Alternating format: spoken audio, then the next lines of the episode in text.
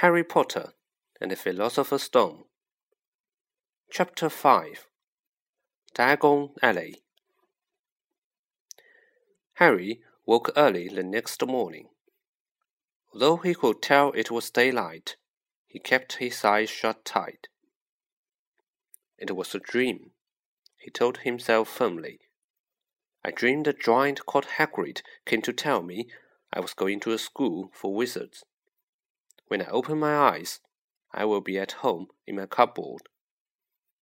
There was suddenly a loud tapping noise. And there's Aunt Petunia knocking on the door, Harry thought, his heart sinking. But he still didn't open his eyes. It had been such a good dream. Tap, tap, tap. All right, Harry mumbled. I'm getting up. He sat up, and Hagrid's heavy coat fell off him. The hut was full of sunlight. The storm was over. Hagrid himself was asleep on the collapsed sofa, and there was an owl rapping its claw on the window, a newspaper held in its beak. Harry scrambled to his feet, so happy he felt as though a large balloon was swelling inside him he went straight to the window and jerked it open. The owl swooped in and dropped the newspaper on top of Hagrid, who didn't woke up. The owl then fluttered onto the floor and began to attack Hagrid's coat. Don't do that! Harry tried to wave the owl out of the way, but it snapped its beak fiercely at him and carried on savaging the coat. Hagrid, said Harry loudly. There's an owl. Payhen? Hagrid grunted into the sofa. What? I was paying for delivering the paper. Look in the pockets. Hagrid's coat seemed to have been made of nothing but pockets. Bunches of keys, stuck pellets, balls of string, peppermint handbags, tea bags. Finally, Harry pulled out a handful of strange looking coins. Give him five Knuts, said Hagrid sleepily. Uh, Knuts? The little bronze ones? Harry counted out five little bronze coins, and the owl held out his leg so Harry could put the money into a small leather pouch tied to it. Then he flew off through the open window. Hagrid yawned loudly, sat up, and stretched. Better be off, Harry. Lots to do today. Gonna get up to London and buy all your stuff for school. Harry was turning over the wizard coins and looking at them. He had just thought of something that made him feel as though the happy balloon inside him had got a puncture. Um, Hagrid. Eh? Said Hagrid, who was putting on his huge boots. I haven't got any money, and you heard Uncle Vernon last night. He want to pay for me to go and learn magic. Don't worry about that, said Hagrid, standing up and scratching his head. They think your parents didn't leave you anything. But if their house was destroyed, they didn't keep their gold in the house, boy. Ah, First stop for us is Gringotts. Wizard's Banks. Have a sausage. They're no bad cold. And I will say no to a bit of your birthday cake neither. Wizards have banks. Just the one, Gringotts, run by goblins. Harry dropped the bit of a bit of sausage he was holding. Goblins. Yeah, so you'll be mad to try and rob it. I tell you that. Never mess with goblins, Harry. Gringotts is the safest place in the world for anything you want to keep safe, except maybe Hogwarts, of course. As a matter of fact, I gotta visit Hogwarts, visit Gringotts anyway, for Dumbledore. Hogwarts business. Hagrid drew himself up proudly. He usually gets me to do important stuff for him fetching you, getting things from Gringotts. Know he can trust me, see? Got everything? Come on then. Harry followed Hagrid out onto the rock. The sky was quite clear now, and the sea gleamed in the sunlight. The boat Uncle Vernon had hired was still there, with a lot of water in the bottom after the storm. How did you get here?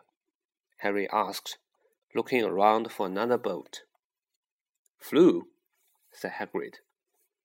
Flew? Yeah, but we'll go back in this. I'm supposed to use magic now I've got you. They settled down in the boat. Harry still staring at Hagrid, trying to imagine him flying. Things are changed now, though, said Hagrid, giving Harry another of his sideways look. If I was to uh, speed things up a bit, would you mind not mentioning it at Hogwarts? Of course not, said Harry, eager to see more magic. Hagrid pulled out the pink umbrella again, tapped it twice on the side of the boat, and sped off towards land. Why would you be mad to try and rob Gringotts? Harry asked. Spells, enchantments, said Hagrid, unfolding his newspaper as he spoke. They say there's dragon guarding the high security vaults, and then you can find your way. Gringotts is hundreds of miles under London, see? Deep under the underground. You die of hunger trying to get out, even if you did manage to get your hands on something.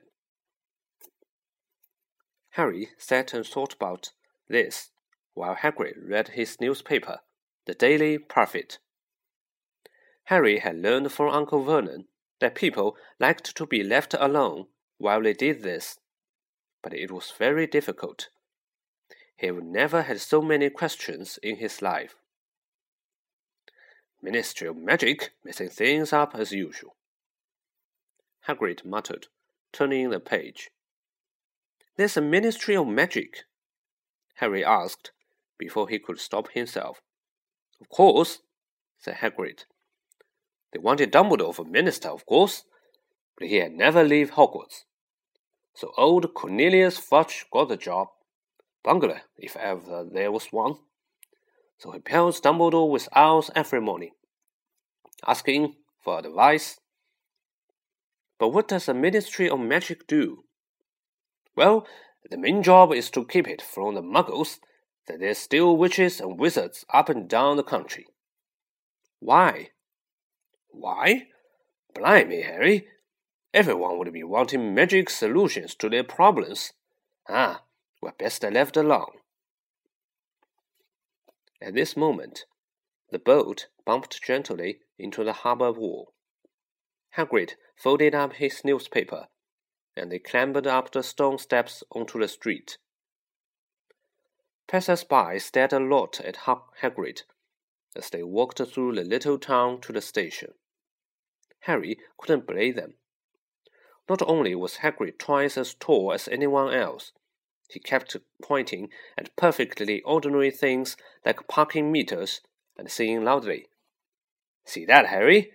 Things need muggles trained up, eh? Hagrid, said Harry, panting a bit as he ran to keep up. Did you say there are dragons at Gringotts? Well, so they say, said Hagrid. Cricky, I would like a dragon. You like one? Wanted one ever since I was kid. Here we go. They had reached the station. There was a train to London in five minutes' time. Hagrid, who didn't understand muggle money as he called it, gave the bills to Harry so he could buy their tickets. People stared more than ever on the train. Hagrid took up two seats and sat knitting what looked like a canary yellow circus tent. Still got your letter, Harry? he asked as he counted stitches. Harry took the parchment envelope out of his pocket.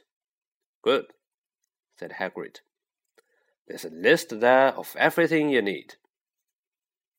Harry unfolded a second piece of paper he hadn't noticed the night before and read Hogwarts School of Witchcraft and Wizardry. Uniform. First year students will require three sets of plain work robes, black, one plain pointed hat for day wear, black, one pair of protective gloves, dragon hide or similar, one winter cloak, black, silver fastening. Please note that all pupils' clothes should carry name tags. Course books. All students should have a copy of each of the following The Standard Book of Spells, Grade 1, by Miranda Goshawk. A History of Magic, by Bathilda Bagshot. Magical Theory, by Adalbert Waffling. A Beginner's Guide to Transfiguration, by Emeric Switch. 1000 Magical Herbs and Fungi by Phillida Spore. Magical Draughts and Potions by Arsenius Jigger.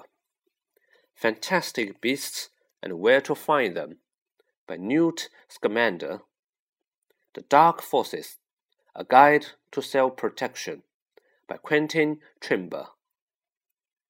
Other equipment a wand, a cauldron, pewter, standard size 2, a set of glass or crystal phials, a telescope, a set brass scales. Students may also bring an owl or a cat or a toad. Parents are reminded that first years are not allowed their own broomsticks. Can we buy all this in London? Harry wondered aloud. If I know where to go, said Hagrid. Harry had never been to London before. Although Hagrid seemed to know where he was going, he was obviously not used to getting there in an ordinary way. He got stuck in the ticket barrier on the underground and complained loudly that the seats were too small and the trains too slow. I don't know how the muggles manage without magic, he said as they climbed a broken down escalator that led up to a bustling road lined with shops. Hagrid was so huge that he parted the crowd easily. All Harry had to do was keep close behind him. They passed bookshops and music stores, hamburger restaurants and cinemas, but nowhere that looked as if it could sell you a magic wand. This was just an ordinary street full of ordinary people. Could there really be piles of wizard gold buried miles beneath them? Were there really shops that sold spell books and broomsticks? Might this not all be some huge joke that the Dursleys had cooked up? If Harry hadn't known that the Dursleys had no sense of humor, he might have thought so. Yet somehow even though everything Hagrid had told him so far was unbelievable, Harry couldn't help trusting him. This is it, said Hagrid, coming to a halt. The Leaky Cauldron. It's a famous place. It was a tiny, grubby-looking pub. If Hagrid hadn't pointed it out, Harry wouldn't have noticed it was there. The people hurrying by didn't glance at it. Their eyes stayed from the big bookshop on the one side to the second shop on the other, as if they couldn't see the leaky cauldron at all. In fact, Harry had the most peculiar feeling that only he and Hagrid could see it. Before he could mention this, Hagrid had steered him inside. For a famous place, it was very dark and shabby. A few old women were sitting in a corner, drinking tiny glasses of sherry. One of them was smoking a long pipe. A little man in a top hat was talking to the old bartender, who was quite bald and looked like a toothless walnut. The low bustle chatter stopped when they walked in. Everyone seemed to know Hagrid. They waved and smiled at him, and the bartender reached for a glass, saying, The usual, Hagrid. Come, Tom, I'm on Hogwarts business, said Hagrid, clapping his great hand on Harry's shoulder and make Harry's knees buckle. Good Lord, said the bartender, peering at Harry. Is this. Can this be? The leaky cauldron had suddenly gone completely still and silent. Bless my soul, whispered the old bartender. Harry Potter! What an honor! He hurried out from behind the bar, rushed towards Harry, and seized his hand, tears in his eyes. Welcome back, Mr. Potter. Welcome back. Harry didn't know what to say. Everyone was looking at him. The old woman with the pipe was puffing on it without realizing it had gone out. Hagrid was beaming. Then there was a great scraping of chairs, and next moment, Harry found himself shaking hands with everyone in the leaky cauldron. Doris Crockford, Mr. Potter, can't believe I'm seeing you at last. So proud, Mr. Potter. I'm just so proud. Always wanted to shake your hand. I'm all of a flutter. Delighted, Mr. Potter. Just can't tell you. Diggory is the name. Daedalus Diggory. I've seen you before, said Harry, as Daedalus Diggory's top hat fell off in his excitement. You bowed to me once in the shop. He remembers, cried Daedalus Diggory, looking around at everyone. Did you hear that? He remembers me. Harry shook hands again and again. Doris Crockford kept coming back for more. A pale young man made this way forward, very nervously. One of his eyes was twitching. Professor Quirrell, said Hagrid. Harry, Professor Quirrell will be one of your teachers at Hogwarts. P P Potter, stammered Professor Quirrell, grasping Harry's hand. Can't tell, tell you how pleased I am to meet you. What sort of magic do you teach, Professor Quirrell? De defense against the dark, the dark arts, muttered Professor Quirrell, as though he would rather not think about it. No, not that you ne needed a Potter. He laughed nervously. You'll be get, getting all your equipment, I suppose. I've got, got to pick, pick up a new book on vampires my, myself. He looked terrified at the very thought.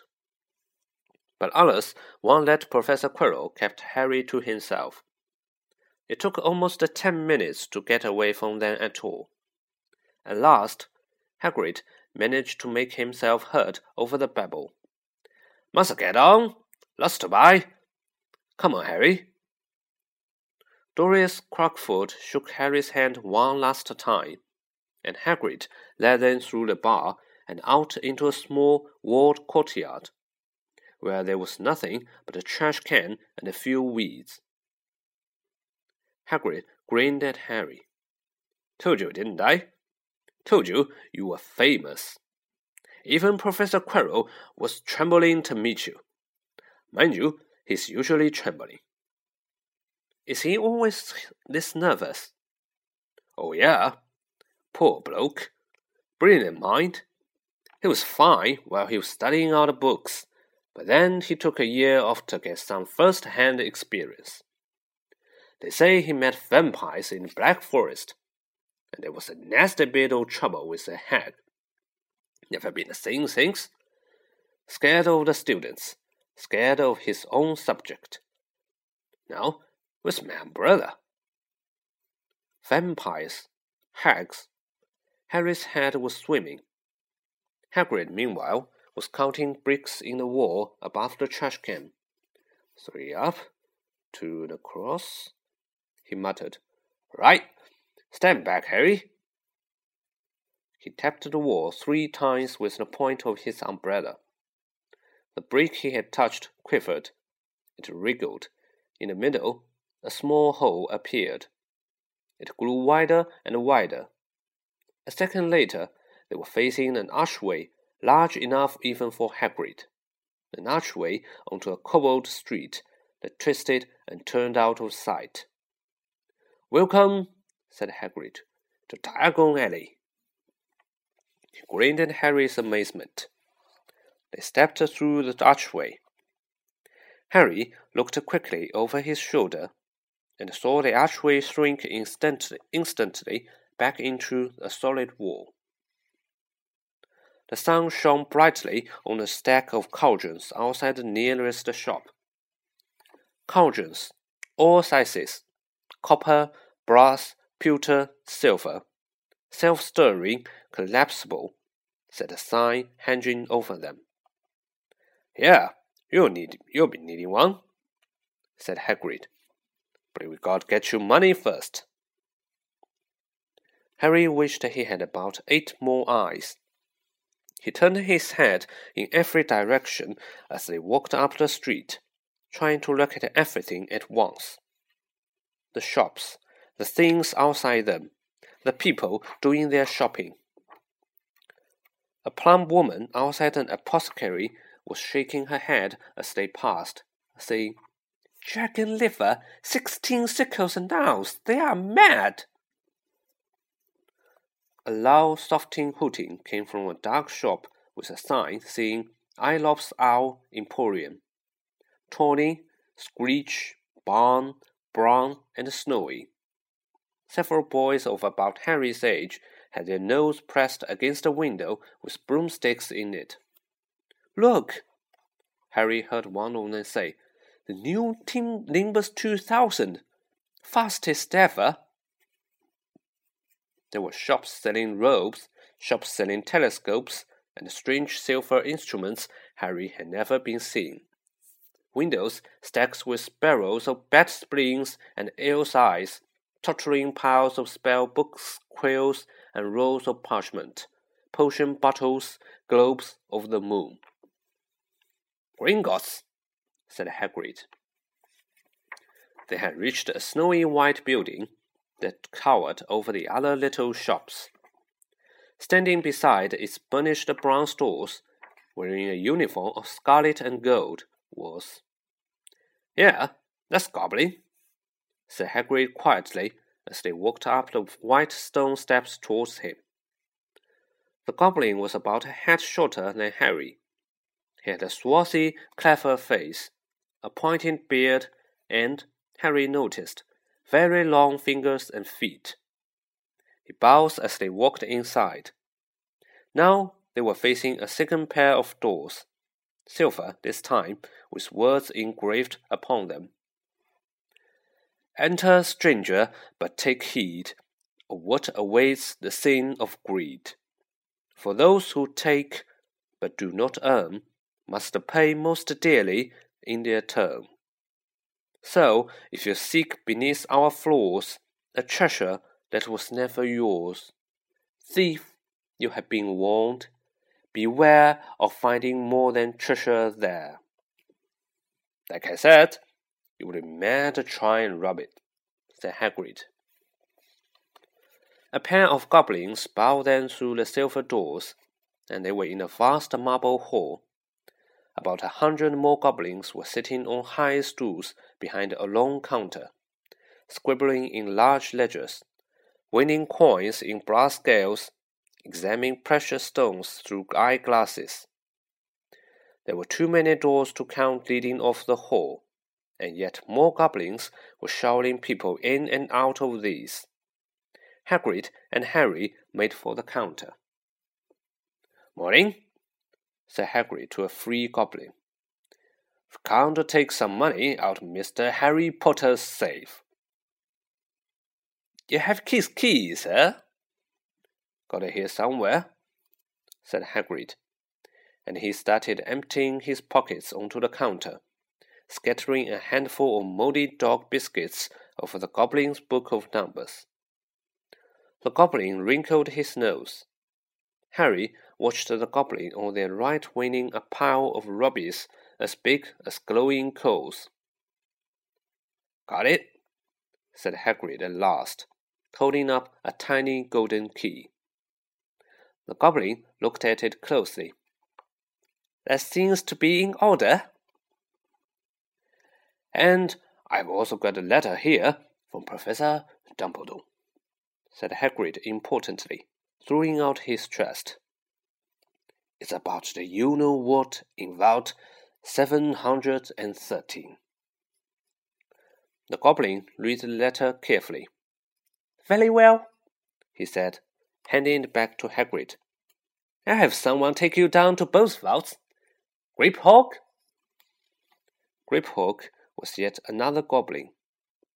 Once Hagrid had crammed all the dog biscuits back inside his pockets, he and Harry followed Griphook toward one of the doors leading off the hall. What's the you know what in Vault 713? Harry asked. Can tell you that, said Harry, said Hagrid mysteriously. Very secret. Hogwarts business. Dumbledore's trust me. More than my job's was to tell you that. Griphook held the door open for them. Harry, who had expected more marble, was surprised. They were in a narrow stone passage, lit with flaming torches. It sloped steeply downward, and there was little railway tracks on the floor. Griphook whistled, and a small cart came hurtling up the tracks towards them. They climbed in, Hagrid with some difficulty, and were off. At first, they were hurtled through a maze of twisting passages. Harry tried to remember left, right, right, left, middle fork, right, left, but it was impossible. The rattling cart seemed to know its own way, because Griphook wasn't steering. Harry's eyes stung as the cold air rushed past them, but he kept them wide open. Once he thought he saw a burst of fire at the end of a passage and twisted around to see if it was a dragon. But too late. They plunged even deeper, passing an underground lake where huge st st stalactites and stalagmites grew from the ceiling and floor. I never know, Harry called to Hagrid over the noise of the cart. What's the difference between a stalagmite and a stalactite? Stalagmite's got an M in it, said Hagrid. And don't ask me question just now. I think I'm gonna be sick. He did look he did look very green. And when the cart stopped at last beside a small door in the passage wall, Hagrid got out and had to lean against the wall to stop his knees from trembling. Griphook unlocked the door. A lot of green smoke came billowing out, and as it cleared, Harry gasped. Inside were molds of gold coins, columns of silver, heaps of little bronze Knuts. All yours, smiled Hagrid. All Harry's. It was incredible. The Dursleys couldn't have known about this, or they would have had it from him faster than blinking. How often had they complained how much Harry cost them to keep? And all the time there had been a small fortune belonging to him, buried deep under London. Hagrid helped Harry pile some of it into a bag. The gold ones are galleons, he explained. Seventeen silver sickles to a galleon, and twenty-nine Knuts to a sickle. It's easy enough. Right, that should be enough for a couple of turns. We'll keep the rest safe for you. He turned to Griphook. Vault 713 now, please. And can we go more slowly? One speed only, said Griphook. They were going even deeper now and gathering speed. The air became colder and colder as they hurtled round tight corners. They went rattling over an underground ravine, and Harry leaned over the side to try to see what was down at the dark bottom, but Hagrid groaned and pulled him back by the scruff of his neck. Vault 713 had no keyhole. Stand back, said Griphook importantly.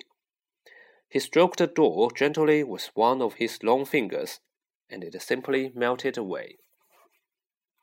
If anyone but a Gringotts goblin tried that, they would be sucked through the door and trapped in there, said Griphook. How often do you check to see if anyone's inside? Harry asked. Hmm, about once every ten years, said Griphook with a rather nasty grin. Something really extraordinary had to be inside this top security vault, Harry was sure, and he leaned forward eagerly, expecting to see fabulous jewels at the very least. But at first he thought it was empty. Then he noticed a grubby little package wrapped up in a brown paper lying on the floor. Hagrid picked it up and tucked it deep inside his coat. Harry longed to know what it was, but knew better than to ask. Come on, back in this infernal cart, and don't talk to me on the way back. It's best if I keep my mouth shut, said Hagrid.